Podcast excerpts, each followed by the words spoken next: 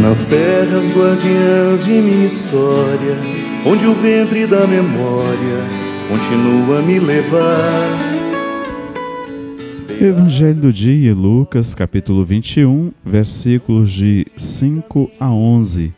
O Senhor esteja convosco, Ele está no meio de nós. Anúncio do Evangelho de Jesus Cristo, segundo Lucas. Naquele tempo, algumas pessoas comentavam a respeito do templo que era enfeitado com belas pedras e com ofertas votivas. Jesus disse: Vós admirais estas coisas? Dias virão em que não ficará pedra sobre pedra, tudo será destruído. Mas eles perguntavam: Mestre, quando acontecerá isto? E qual vai ser o sinal de que estas coisas estão para acontecer? Jesus respondeu: Cuidado para não ser desenganados, porque muitos virão em meu nome dizendo: Sou eu, e ainda o tempo está próximo.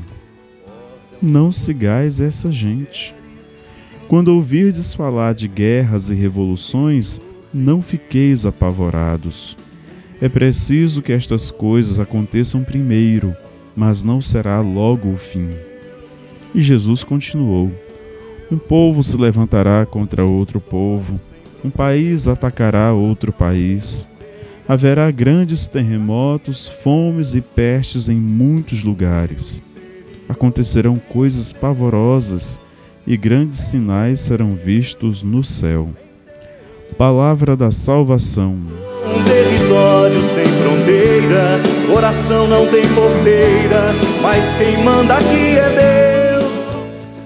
Caríssimo, caríssima, o Divino Mestre Jesus Cristo nos convida a vivermos bem o tempo presente, sem nos preocuparmos em demasiado com o futuro.